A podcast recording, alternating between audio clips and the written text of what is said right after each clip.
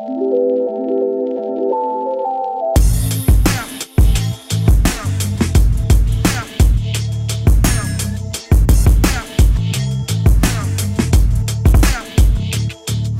Welcome to 2019 and to this new episode of OMR Media. I'm Pia Frei, co founder of Opinary, and on this podcast, I'm interviewing interesting, outstanding people from the media industry.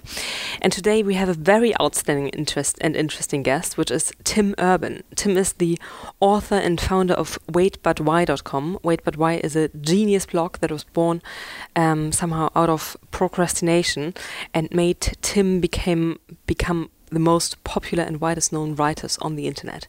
This is Wait But Why in one word.com. On Wait But Why, he dives deep into complex questions about life, technology, and our future in the most entertaining, funny, and quirky ways. You recognize his articles by these little sticky man that he uses to illustrate his stories. If you don't know Wait But Why yet, uh, check it out, but you might also have seen Tim on one of the most popular TED Talks on why procrastinators procrastinate. He has also partnered with uh, Elon Musk, explaining um, some of the very complex parts about SpaceX on his blog. In our conversation, we've been focusing on the question how Wait But Why became so big, um, with more than 1.5, 1.5 million monthly readers. And the fascinating part is that Tim accidentally anticipated all larger media trends and buzzwordy hypes of the media industry. When his articles went, went viral, he wanted to own his users and started an email newsletter, and he wanted to make some money, so he started a merchandise. His users were loyal and willing to pay for stuff, so he started a membership model with thousands of subscribers paying between one and one hundred dollars, and so on and so on. And I think there's a lot to learn for larger organizations by just listening how one person um, would turn content, by the way, very long articles, into cash flow positive business. And in this conversation, he shares how this all came to be and uh, also told me why he hasn't published anything since about eight months. What is a blogger without content? But there is an explanation, and I hope you enjoy our conversation.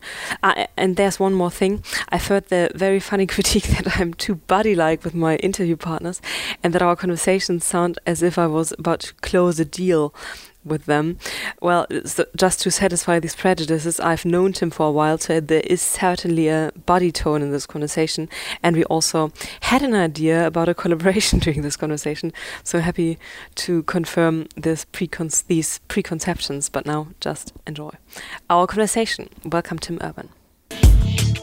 Tim, I know you've told the story um, many, many times. Um, and it might not be the most interesting story for you, but for our audience, where some of them um, might know you yet, but will know you very well after this podcast.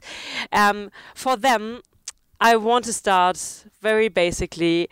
What are you doing, and how did you become one of the most famous writers and bloggers on the internet? Um, yeah, I'm. Uh, I I I think it was like 2013 um, I had been um, running a test prep, like a, a, tutoring company for students who wanted to go to college in the U.S. to take the test. Uh, I won't go into that further; it's very boring. Um, we had a a um, but we uh, but yeah, we had this great company. Uh, my friend and I, Andrew, and um, we I, I was um, writing on the side, and I was um, I wasn't. I was not. Um, uh, I just wasn't really feeling um, running. Uh, you know, in, being in the in the business world, I really wanted to be doing my own kind of creative thing. So I, you know, Andrew and I talked about it and kind of said, well, why don't uh, why don't I just kind of branch off and start a different project of some kind? And so we didn't really know where it was going to become, and that was uh, wait, but why? And started with just me writing, and that's actually just what it kind of turned into was was um, me writing. You know, we didn't really know where it was going to go, but it started with a genius different. Name. Uh, it started with there's so many different potential bad names. Um, it's it started as Wait But Why, but before it started, um, I was on GoDaddy for uh, you know uh, 16 hours just. Um, just GoDaddy. T- t- yeah, which is like it's where you find dot com, you know. Yeah. Uh, and I was uh, yeah, I'm just clicking through, and trying to find any reasonable .com that was available and not having a very easy time of it. Um, and um, and I, I yeah, I, I, I it, there's a huge list of names I'm happy I didn't pick. Although at the time, you know, if I hadn't picked Wait But Why, that would be on the list. I'd be like, imagine that. So you get used to whatever you pick. So, um, but that that that doesn't differentiate you yet from um, a couple of millions of other um, people who started a blog back then. But what happened then? Yeah. So. Um, the time, I you know I, I had been blogging on the side uh, for years. Just um, a little blog I wasn't really taking very seriously. I wasn't putting very much time into, but um, I uh, I knew that I liked to do a couple things that I think maybe were a little different. I like to draw illustrations that go into the blog. That really was um, a big part of. I, it was really only the last like seven or eight blog posts on the old blog that I started doing that. Um, part of what we had for our online test prep company was these drawing tablets um, that uh, that we use that tutors use to, to to like you know do a lesson for a student through Skype. Um, so they could like kind of a whiteboard online. So I had one of those in my office, and I was kind of writing something, and I thought, oh, it'd be so much better if I could just illustrate it. Um, and so I just tried it, and I really liked it, and I was like, um, totally like, oh, this is such a good like addition to what I'm doing. So then two years later, when I start Wait But Why, I'm like, okay, I'm gonna um, bring that into it. So I'm gonna draw lots of illustrations. I also just as a reader, I don't like long blocks of text. I like visuals, like colorful. I I, I like things to basically be like um, look like it's four or five year old. That that always seems to me more entertaining to me than just like a block of block of adult text is very um, yeah I don't like that. Um, mm-hmm. um, and so that was one thing, and then I, I also just I guess I'm just um, uh, kind of a perfectionist, which you know is is my, the bane of my existence. But it also can um, help make the blog posts high quality because I will um, I'll just you know spend as long as I need to on one until it's done. And the the, the plan from the beginning that can range between a couple of hours and um, a couple of years. Yes, yeah, that's right. Mm-hmm. Um, it's uh, the the shortest. I would say like the, the, the quickest post I've ever done on Wait But Why has taken me like nine hours. Um, mm-hmm and most of them were uh, like you know take a week. A week is like the standard kind of quote short post where I would for for me short is still a long article. It's like three thousand words, something like that, twenty five hundred words, um, which is like a pretty lengthy article. But for me, that that's the shortest I'll go, just because um, I um, I just uh, like to really go. Uh, in depth, and this is a little bit of my perfectionism, but it's also just the way I like to learn. Like when someone's either learning or a discussion about something. I really want someone to go the full distance. I really want to know what's going on. So I'll do that as a writer. I'll get into the depths of something. Um, and, and uh, but um, you're very broad in the topics where you go into depth, right? Did you start with an editorial agenda? No, no, not at all. Like it was, it was. Um, well, the very beginning, one of the things was to try to like go viral and make this a thing. Um, and um, so so I like I, I, you know I'm not that's not like a focus now. It's it's it's it's almost the opposite where it's like the the really viral um, topics are um, are often not the like the things I think are most interesting. But at the beginning, that was like a huge thing. Was like getting clicks. You know, one of those sites. No, I, I I never ever intended to like go down the full like let's like game the SEO thing and get um and uh, you know pick the like really carefully pick clever headlines and put the right keywords. And I didn't quite go to that distance because, um, you know, there, this was when BuzzFeed was really getting rolling and um, things like uh, Upworthy were getting hot. I also just wasn't going to out BuzzFeed BuzzFeed. I wasn't going to, you know, I, they have something like I don't know a few thousand staff, and I have one person, um, me. But somehow then you outperformed BuzzFeed, at least in some ways. I think in article engagement, um, yeah, well, um, relatively, you definitely outperform BuzzFeed. Right. I was never going to so, outperform them in traffic, but when it comes to um, how uh, how long someone spends on an article, how how much they think about that article afterwards, how much they really want to um, like evangelize it and like tell people to read it. Um, you know, email me after, comment in the comment section. That kind of like in, in, exactly. You, know, you, have tens of thousands of comments. Yeah, that that kind of like yeah relationship with the blog posts. That I was like that I can I can maybe you know maybe like we can beat BuzzFeed here, and it was like you know I can out quality them if I can't out quantity them. So that was the idea was just never going for quantity, never going for like, you know, we have to get three articles up a day. So it started with twice a week, then it turned to once a week, then it turned to uh, much less than that. So what happened is. I think at, your, la- your last post is from April. You're a blogger without without. Yeah, without well, r- right now right I now. have I'm in a, I have a problem at the moment. Uh, Right now I'm I'm I've been. I want to ask you about your problem that you have right now, but Yeah. first we need to get the numbers right. So, um, so your audience grew to now about more than a million, definitely monthly. Yeah, yeah, it's about it's um a pretty consistent, you know, around a million a month, and then uh, if I'm writing a lot, it goes higher than that.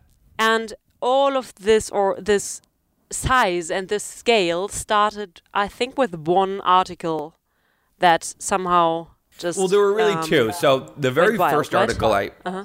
the, yeah, the the very first article I did was called um, Seven Ways to Be Insufferable on Facebook. Um, and it was that's a very classic like BuzzFeedy type headline because at the time I didn't know what this was yet, and I was thinking what what's gonna get clicks because you know it was it was an article I wanted to write anyway, but then I you know I tried to you know put the headline and everything to be something that would get clicks and something that would you know maybe piss people off and go viral, and it and it kind of it kind of did. It was um it, it, it got my my old blog for reference um, had 250,000 visitors in six years combined.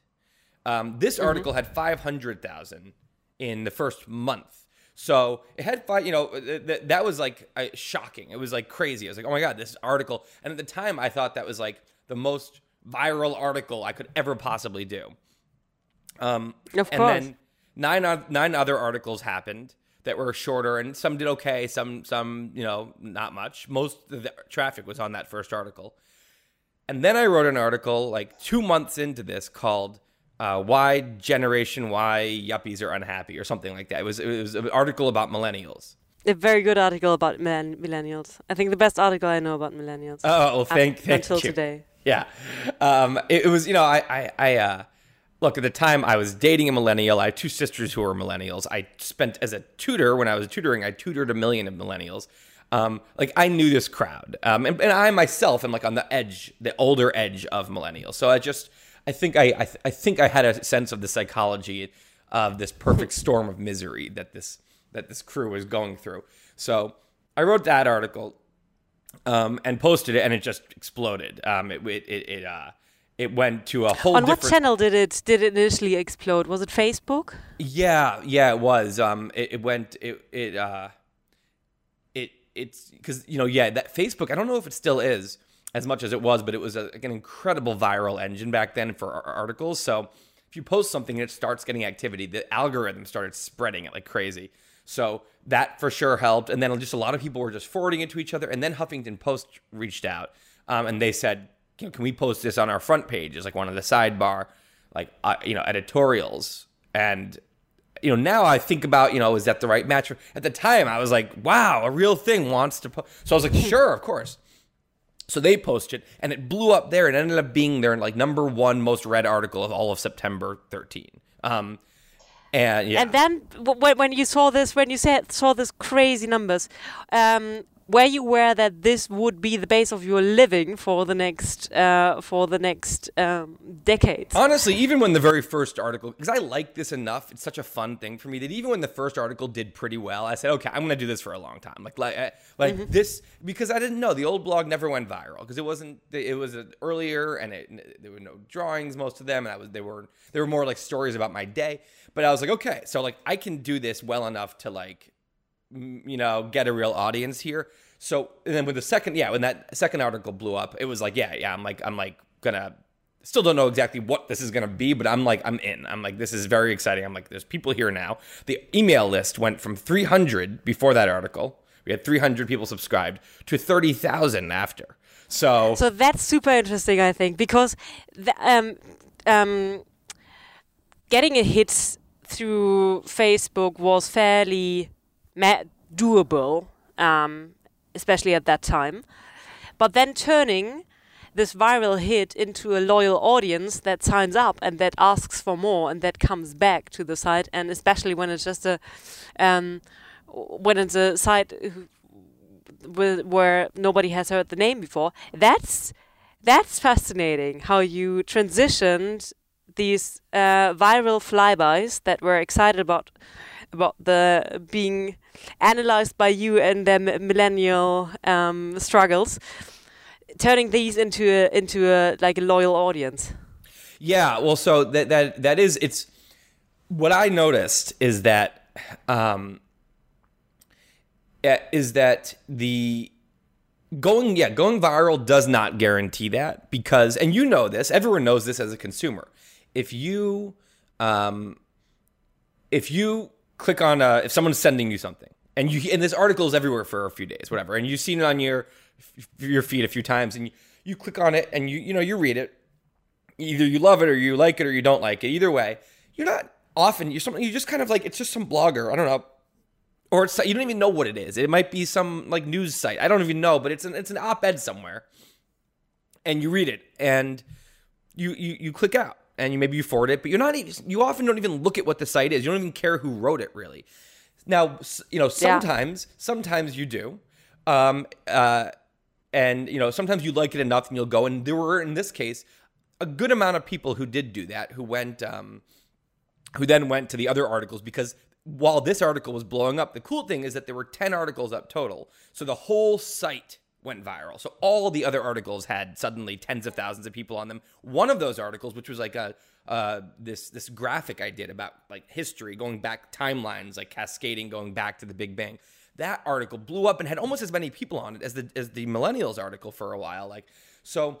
I think it helped that there were other things on the site, so that so that I would say probably ninety percent of people clicked it, left, disappeared, and still don't re- know what Wait But Why is. Like they don't. Re- they might have been back on the site and not even you know connected that that's the same site as that other article. But i think maybe 10% of the people or whatever the number is actually went and said well what is this? And then started clicking through and then got hooked and then subscribed to the email list. And so i think the sticky man did the magic.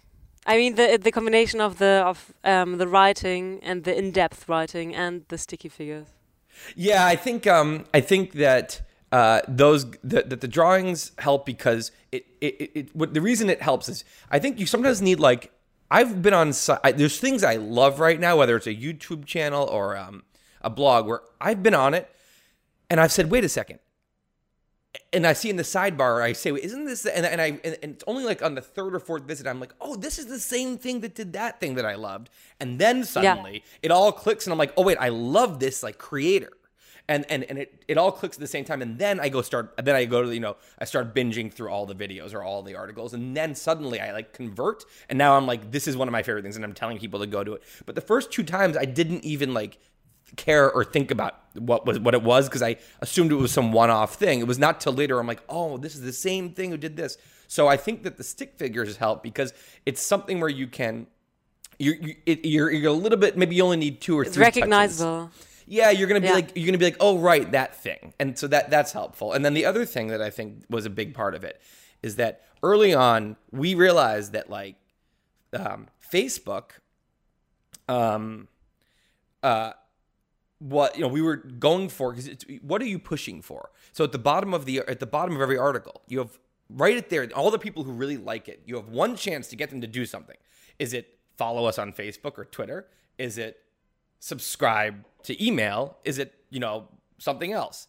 Is it share here? You know, here are the share buttons. You know, you can do all those things at the bottom, but what's first? And what's the thing that in your sidebar of the front page of the blog is the most prominent? And what's the thing that you're just pushing for in general? The single call to action. Yes. And so we realized early on that Facebook and Twitter were not the, those are really hugely helpful. But first of all, um, you're relying on someone else's algorithm and someone else's popularity. What if in five years no one goes on those anymore? And now we have all these followers, it's useless. Or what if they start charging, making us pay a huge amount of money to reach even like half of our followers, which is what they did. Were these real considerations that you had back then? Because back then, Facebook was still like um, the big buddy uh, that helped everybody. Um, it was huge. It was it was so helpful, but they started like a couple months in, charging like huge amounts of money, which we you know we started paying because we thought it was worth it to to reach your own followers. So that's when you see sponsored mm-hmm. posts. It's often just someone trying to reach the people who have followed them, um, and you can do it targeted. We tried all that, but either and we said this is great, and we're going to keep trying with this. But the thing that is way more important is email because um, email is just really less likely to disappear. I think email will maybe shift in popularity or shift in it as a, as a key tool, but it's going to be slower. It's less likely. It's more likely, and it's and I can just reach out, and there is the whole email audience, kind of like even and, and especially for someone like me who doesn't write regularly. So people forget about that I exist after a while, and I have to remind everyone and an email is a way to just like have this floating audience ready wherever you are. You're like, okay, I'm ready. And there's the audience suddenly in front of you because you just ping them. So I think that pushing for that helped build a loyal thing because when you have the email subscribers, they can't forget about you because you're going to keep reminding them there's a new article and they're going to become regular readers. How many how many email subscribers do you have right now? I think like 650,000. Mm-hmm that's big. And so I think that's the one thing that you did um, intuitively or um, with very good analytics that the whole industry got um, um a couple of years later, um, right? And the other thing that I find interesting, um, where you were kind of an early bird, was with your own merchandising. When did that start, and how did it start, and what role does it play now? So this was, you know, early on.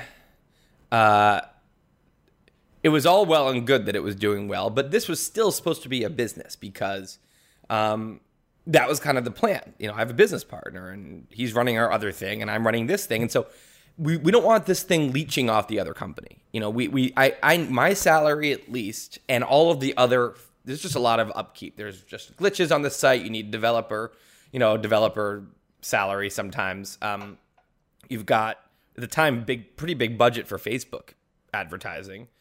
Um, you have hosting, and the more when you start getting a lot of visitors, you actually need to pay a lot for hosting. There's just a lot of little things like that, and and then my whole like my whole life has to be paid by this. Is, you know, we can't. It's not the the other company has employees like that are. it's not fair to them to basically be like, oh, this company has less resources than it than it normally would because some of them are going to this thing that you're not involved in. So, um, there was you know we didn't like banner ads because they're just not really our it's not really this is supposed to be a really a really high end um just kind of like intimate high quality thing where it just felt wrong to have this like cheesy ad. You didn't want to you didn't want you to treat your users in a bad way. It, it just yeah it felt to uh, you know in general ads feel to me like i'm trying to create this special community this special place for people to come and like dig in dig deep. And they come and meanwhile i invite like um, I don't know, Crest toothpaste to come and to like kind of like sell things annoyingly and then hand me a cut of the money on the way out that they made. I'm like, what? No, Crest, like get out of here. This is not what we do here. So that's that's what banner ads were to me. So instead, um, thought you know what's like. Look, we have a lot of extra engagement. So, and we're not going for huge traffic anyway, which is what banner ads are best for. So what makes more sense for that? Well, really engaged people might want to actually buy a t-shirt or a poster or maybe even a stuffed animal since I have all these little animal characters that I draw. Um, and that might make the same amount of money and be a lot and, and actually like deepen people's brand kind of um, attachment versus annoy them while they're here and make it feel like just another another you know site that's trying to um, you know, it's not that it's not that everything against creators that use banner ads. It's obviously sometimes it's the best way to do it, but we just had a way we thought could work better, and um, and it did. It, it, it definitely covered the same. Um, it brought in the same revenue, you know, that that similar that um, uh, even more than banner ads were doing, and it um it was a, it was helpful, yeah. And how much how much revenue do you make with this with the stuffed animals and the t-shirts? It ranges like you know it, right now I'm not writing enough that I feel weird like popping out of nowhere to like sell to anything. So I'm not really pushing it now, but Oh no, Tim! For Christmas, you could for for the holidays, you could absolutely sell. I think. Yeah, but I'm not. But, but, but, but I don't like to do it when I don't. I only like to do that when I've I've been publishing recently, so that um, people are like I, I, if I were a reader and this and I was waiting for this this article to come out or waiting for this site to publish something, and then and I was waiting and waiting, and then they started selling stuff. I would kind of be like, work on your yeah, thing, you know? want to treat your audience with care, and yeah, I understand. Yeah, I just have a really. I feel But like how I much a- is it? So when when when you're publishing, Yeah, yeah. So I, I it's it's still it always gets some because you know there's a store button on the side of the site and um and at the bottom of the post that have the little stuffed animal, the little animal characters, then we'll sell the stuffed animals there and sell the poster at the bottom of another article that has a poster for it. So whatever it is, like it, there's plenty of sales going on just for people who are on the site anyway. And um and you know it it, it doesn't do amazingly, but it, it probably makes a hundred thousand dollars a year um, um, when we're when we're pushing it. And I think it, it could that could go a lot higher if if I de- put a little more attention into the store and make some like, you know, make some products that are the same level of like originality and interest that the posts are.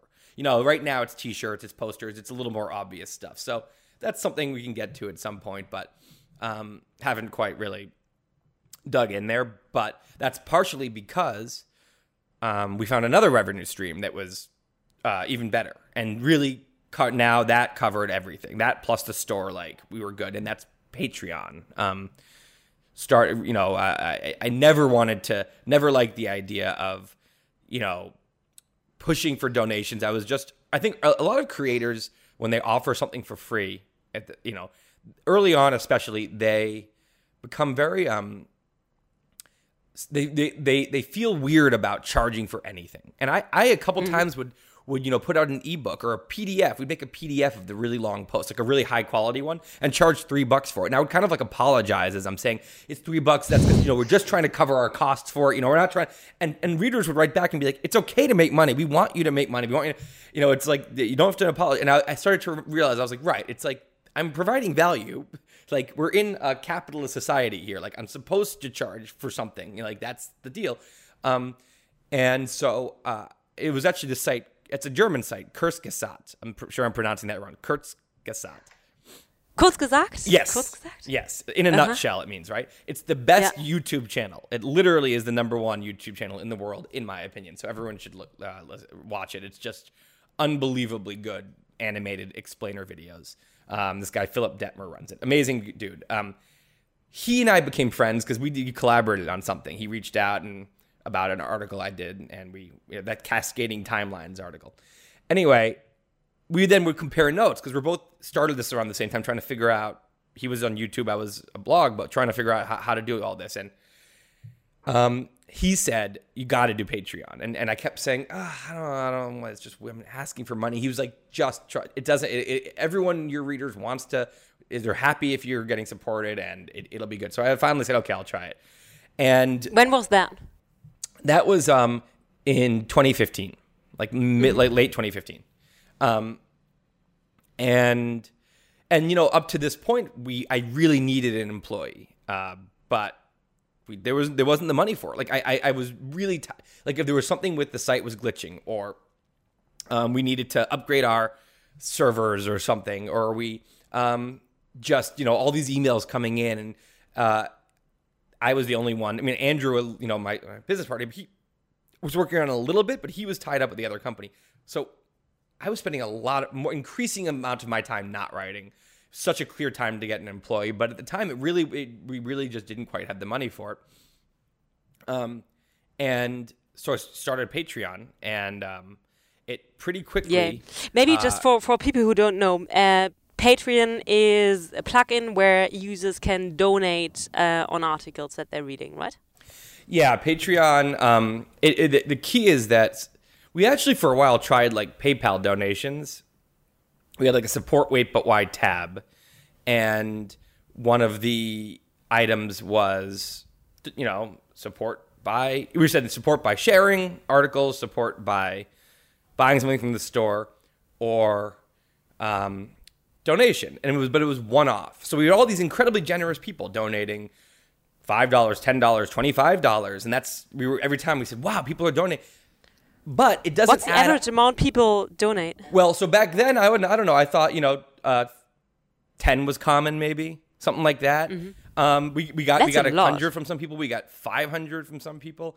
Uh, we got um we got a thousand from a couple. So it, it, it was awesome. It was it was a nice extra source, but it was it was small altogether because it's one off.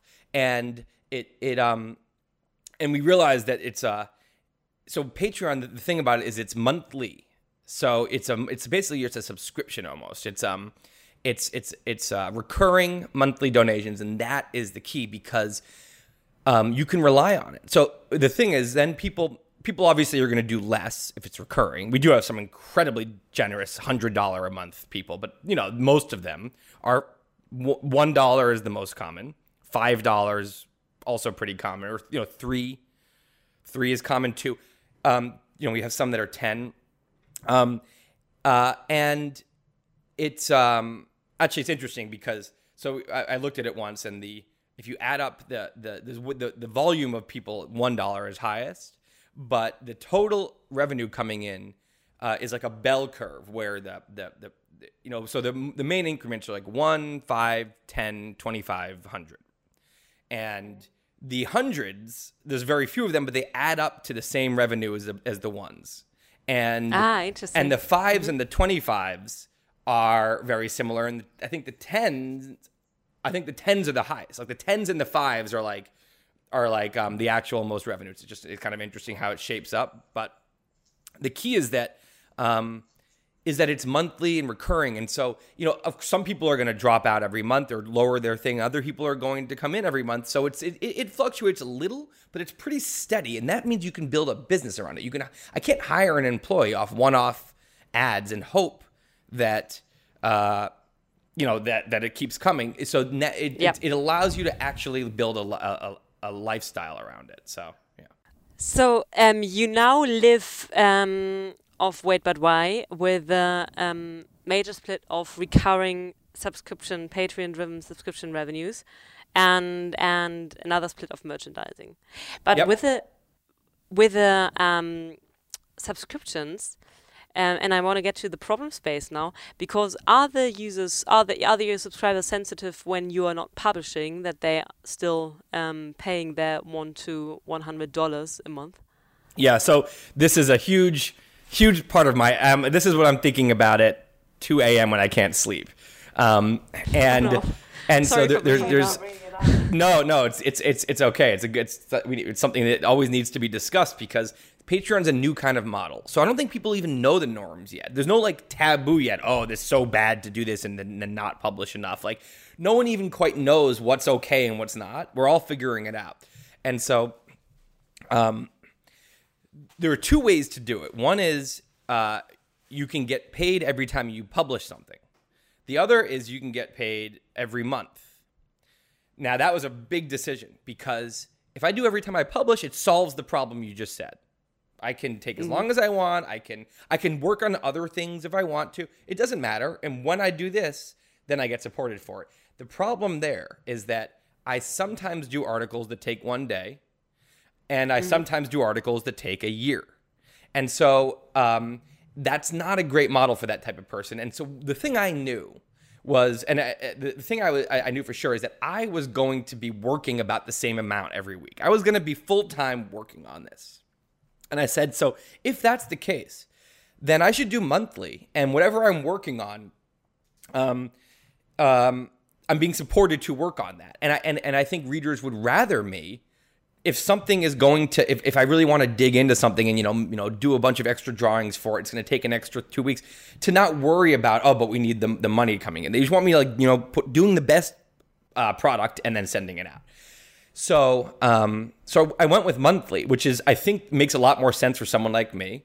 Um, I, I don't want to. Also, if I do something really short, I don't want to be like, oh, do I charge everyone for this or not? Like, it's just I just don't like it. I'd rather say I'm gonna. I don't know. Maybe you know, like for example, one week, um, one week, uh, two years ago, I did a I, an experiment. I said I'm going to publish one thing every day this week, just sh- five short posts, and I did that.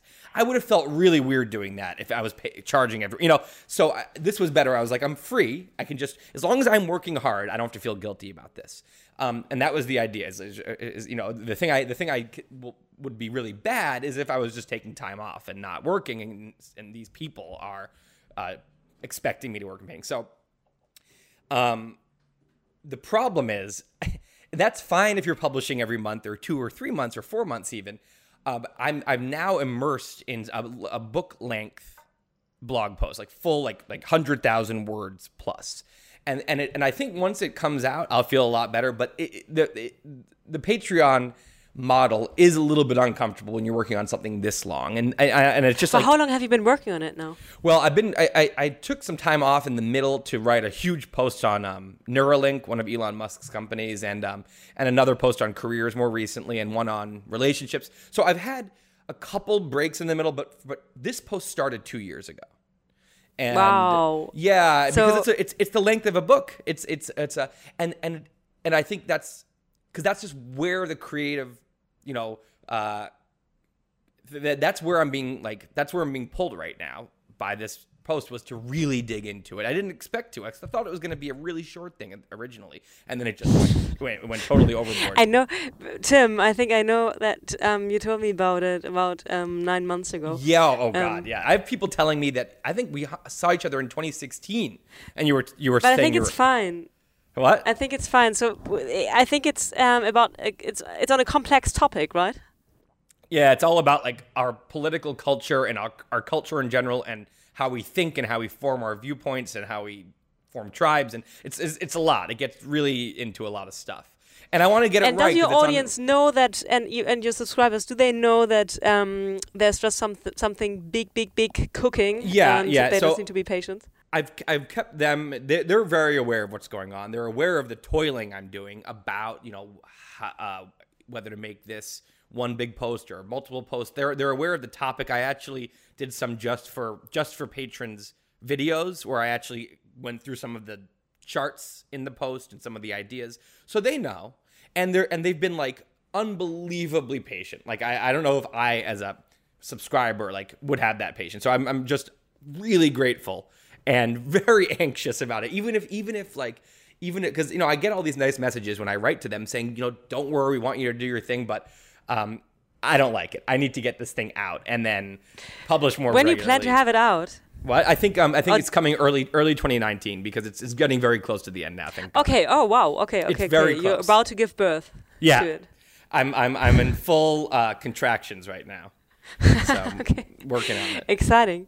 Tim, I have a question. So, if you were 23 today and um, you were um, having your company and somehow um, looking for a way to um, to distribute your thoughts or to do something, to, to do storytelling, um, what do you think you would go into um, blogging again, or would you um, go for a different channel? I, I think I would do blogging again because um, it's a medium that I like. You know, it's like um, uh, Philipp at Kurzgesagt um, is uh, is is is has the perfect medium um, for what he for what uh, he and his team are doing, which is this these short videos, um, narr- narrated animated videos.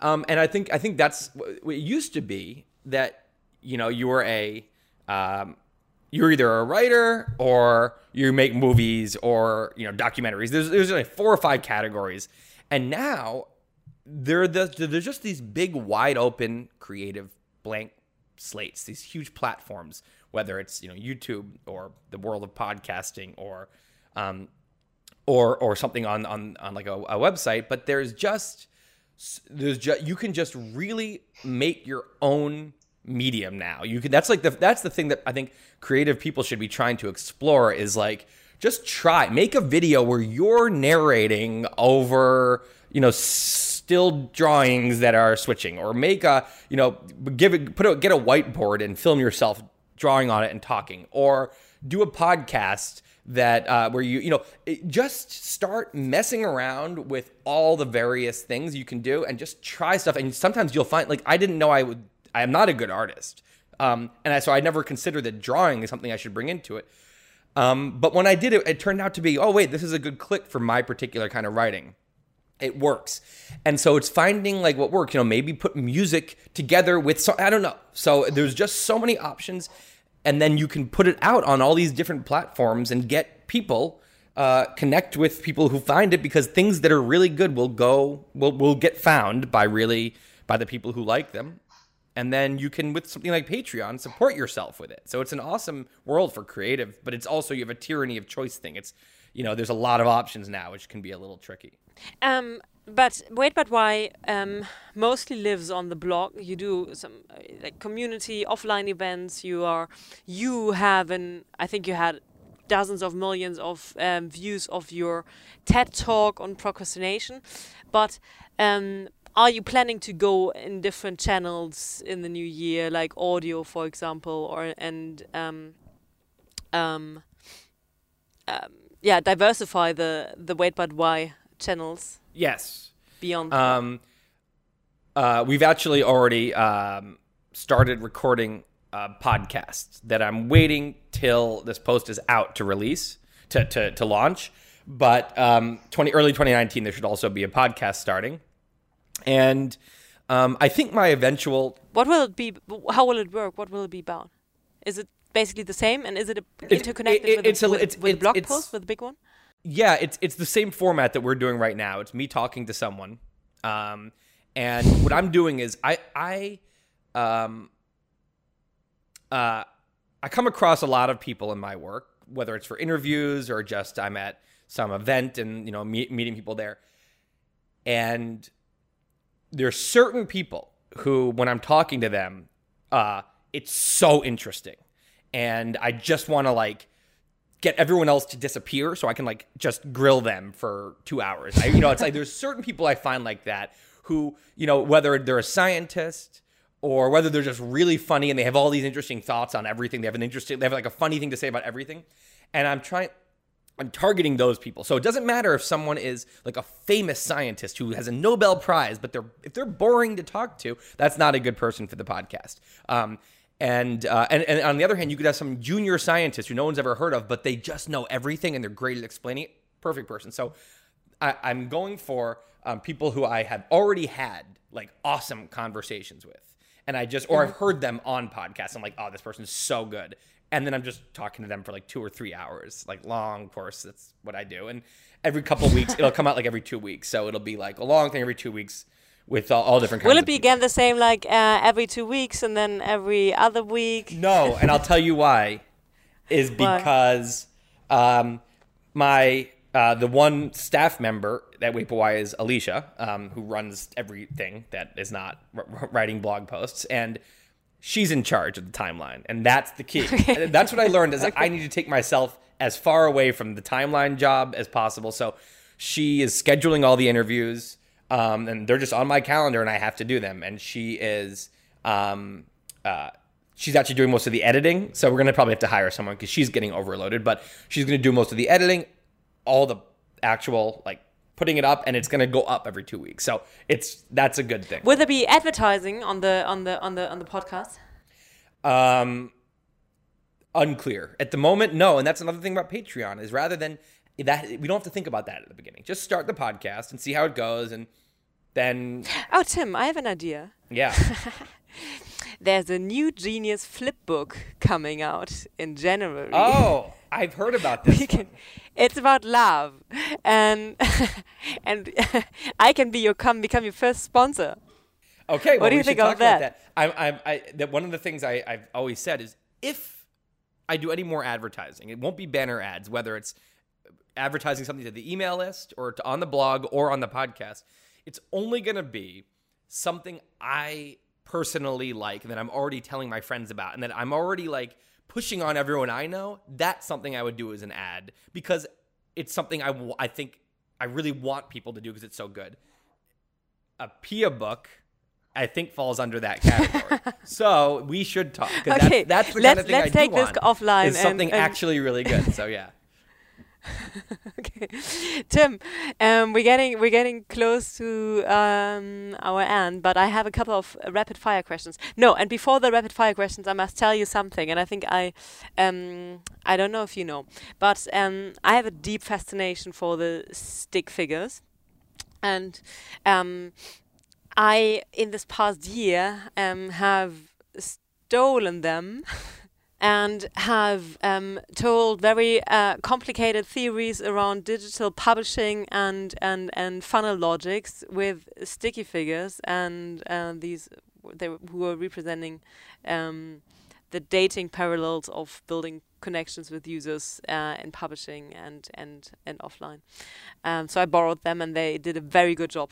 And I It- it- it's surprising drawing them. It's amazing how it's a, it, it's amazing how much um you can convey in a badly drawn stick figure. Like it's amazing Yeah, how yes. um how subtle the expressions can be, and um, I love the expressions. Yeah. Yeah, it's like, and, and, and it'll take me forever to like, um, I'll, I'll, I'll just have my hand, my left hand on Command Z, the undo button, and then I'll have my right hand like draw a frown. Nope, nope, nope, nope, and I'll do like 18 of them, and then I'm like, ah, there, there it is. And um, and I also sometimes find that I'm.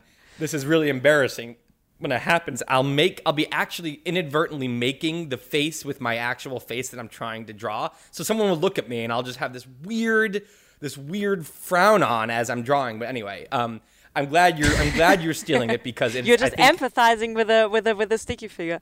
yeah, I, I, I think that it's weird. I don't know. I don't know. But I think that more people should be trying to like bring illustrate. I think people get daunted. They think, um, oh, I'm not an artist, and and and I can. I'm perfect proof of someone who is. Uh, I'm a truly a bad. If you say draw a horse, if you say draw like a real, like a like a human face that like is realistic, it will look like a second grader did it. Like truly.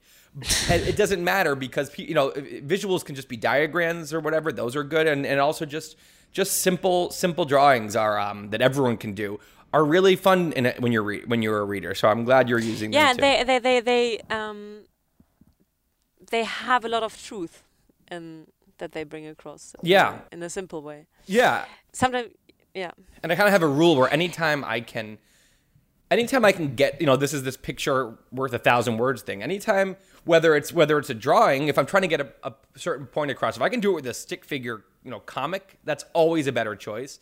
Um, or if I'm trying to get a complex concept across, and I can get it, I can get it across better with a diagram, like a, you know, kind of like a um, X Y axis, um, you know, where it's like, oh, you know, there's well, there's this factor and this factor, and so that's four quadrants now, and it's actually this quadrant that is the problem. You know, that is always going to be more effective and, and easier to remember and understand than me describing for three paragraphs how there's well, you can be this and this or this and not this, and you know, and so um, I, I, I I'm always looking for where I can replace text with drawings. yeah, yeah, yeah, yeah. I feel you. Okay, some rapid fire question. You have just um uh, one or very few words to answer. Okay.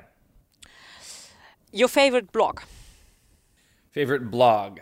Um, Slate Star Codex. Uh, S L A T E S T A R space C O D E X by Scott Alexander. Okay, now, now I have to break the rules good. already because I want to know what it is about. It is. Um, it is. It, it's actually gets into a lot of the topics I would get into, but a lot of other stuff. He gets really deep into stuff about AI, into stuff about co- our cognitive biases, into.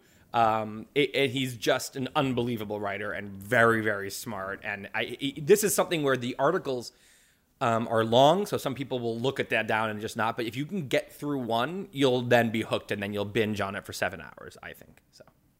Even without the stick figures. Well, Yeah, he doesn't do Um, any drawings, but they're not they're not needed. who is your favorite character from the stick figure crowd? from from wait but why stick figures or any stick figures? Yeah, no, yours. um my favorite character is probably um uh i would say maybe well yeah i would say maybe These are there's um, much i more have than the, one word. I have the the mammoth, um, and he's a, a woolly mammoth, and he's the char- He's the social survival mammoth. He's the character in your head that was really important fifty thousand years ago. Um, but he's actually really problematic now because he doesn't get that it's not going to be that. So what he does is he's incredibly concerned with what other people think of you, and he's incredibly concerned with with being in the in group and being liked and being and not being criticized and not being talked about badly. And he basically wants you to live your whole life for everyone else's approval to fit in with like the, the the the cool people and to you know please authority and all of that because in the tribe all of those things were life and death you had to do that so he was he was really important But these are all annoying things here. to have. So why do we like him? um because um he's first of all He he's very looks cu- lovely. he, he's cute he's fluffy i have Yeah, I, very I have the stuffed animal of him and he's very very cute secondly um it's important because I'll be in a situation and I'll remind myself this is your mammoth talking. You're worried about the the mammoth is the one worried right now, not you. The re, the rational person knows that you're doing what you want to do or you're doing the right thing, but the mammoth is terrified and just ignore him. He doesn't make sense. I Get it? Yeah. What's your own favorite social channel? Instagram, Twitter, Facebook. Oh, um, hmm. Ah, Where do you pe- where do people find the most of you? you know, there, oh, oh, oh, for for for wait, but why as a poster? No, no, no. You, you, or yeah, or what? Well, I can answer what- both. So, I mean- no. What, what's your favorite channel? Yeah, so so simple. they're just so different at this point. Like Instagram for me is where I go to just see what my friends are up to. You know, I, I don't go to any other thing for that. Um, I mean, Facebook you can kind of go to for that, but I, I find myself using Facebook more for wait but why than for personal stuff. Um, but although Facebook is the best one if you want to kind of like stalk someone, if you want to like see what that what's that guy from high school like up to right now. Facebook's good for that. Um, and then Twitter has nothing to do with my friends or my personal life. Twitter is just me. Um, you know, it, I, it used to be me going on and just getting really good links, basically, and just you know looking at funny things. Now it's become this torture chamber because I'm following all of these political related people um, for my current article. I've started following a lot of different people, so now it's just maddening. I go on and I see someone retweeting like some incredibly dishonest headline, and I'm so angry about that. Or I just so see someone going on and retweeting like um, a quote taken out of context um, and I just see that it's gone viral and it's so unfair to the person, or it's or it's a quote that is so infuriating. So I'm just in now like angry political zone when I go on it. So it's important for my writing because it's helping me see what's really going on, but I need to get off of it after. As far as wait, but why, I would say like I I like um I like Facebook the most because it's just um, when I post something there, it's, it's the image and it links to the article, and then there's a lot of discussion below it. They, uh, it really gets into its own real discussion of a comment section more than Twitter does. So I like I still like Facebook for um as a creator. I have an idea for a cure once this um, big heavy post is out. You can do an update of the Facebook um, characters um, of your your second blog post um, for Instagram. Very lightweighted, but um, I'd be very interested in seeing the. Oh yeah, Instagram that is characters. interesting actually. Like, uh, and Twitter too really needs it too. But yeah, Instagram is a is a good one because there's. Although the thing is, I felt bad about that. There's also post. just so much love. There is, but in that in that first Facebook post, I did feel bad because I was really that's because I wasn't anonymous at the time. The first six months of the blog, I was or the first two months, I was anonymous. I didn't one didn't put my name out there yet, and also we were trying to get attention. So I didn't. Right now, I think about my readers, and I'm like, I don't want to hurt my you know readers' feelings if it's not the right moment to if I don't have to. And I was really mean about like people who are like you know, it just I don't know. I just feel like I was really judgy and mean on that one. And I don't want to be quite to that level because I don't, I don't want to make people feel bad about just being a human. So if people are like, um, No, but I, it, it's educational, and it, yes, it is judgmental, but it's also important Yeah. for to um, even to save the people from themselves, from their own uh, uncontrolled um, social media behavior. well, because I think I think the, the the thing that is important to say is like. I think it's like the wild west of social etiquette, where you know, in- Tim, yeah, Yeah. no, sorry, the the the I think the mammoth can play a big role in this in this. oh, the mammoth is all the I mam- think- right. It's which who's posting? Is it you or is it your mammoth? And I think it's mostly the mammoth. And when the mammoth is Who wants to be posting, it's going to be this transparent kind of image crafting. You're just going to be posting just to make people think certain things about you. And it's like that's a selfish thing. Why are Exactly. you taking everyone's time with that? Instead, why don't you just post something more like authentic about I don't know. So yeah. That's exactly that's exactly the feeling that I have, especially whenever I do something on Instagram, um, I feel as if I'm looking into the mirror in public and really watching myself in detail in the mirror, and everyone watches me doing this. And this feels super, super uncomfortable. But but you know, but see, the, the thing is, then I got when I did the Facebook thing, I did that. I was like, you're just doing this to make people think things about you, or you're just being narcissistic and thinking anyone care. And then I was kind of like, you know, like that's there's worse things like the the the, the wild west of, of like etiquette the, is really problematic in the way people are like mean and cruel on like social media and the way they would never be in person. That should be criticized. Um, but if someone is just being, it's like every, you know, it's like you can't, you kind of brag to your friends sometimes. Can't you be, you know, if you're lonely, isn't this a way to kind of get it? Isn't it okay to get attention? Like that's what I felt bad. I was like, a lot of this is just people just, just wanting simple human things. The thing that is really bad, and that's what I'm partly what I'm writing about here, is this um, right now, there is absolutely no, there's no rules, there's no wisdom with how people interact when it comes to like just shaming a human being, just destroying, wanting to destroy them and shame them and ruin their career because they said something and they used the wrong word, and that shows that they're offensive forever.